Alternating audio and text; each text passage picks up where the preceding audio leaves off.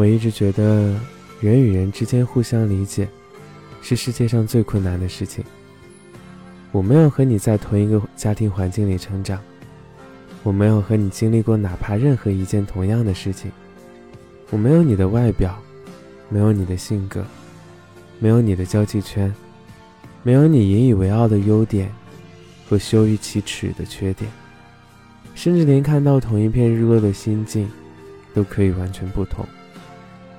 但就是这样，两个独立的个体，成为了朋友、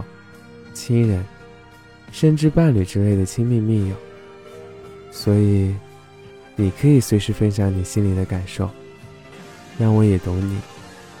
让我也借着你的眼睛去看看，可以吗？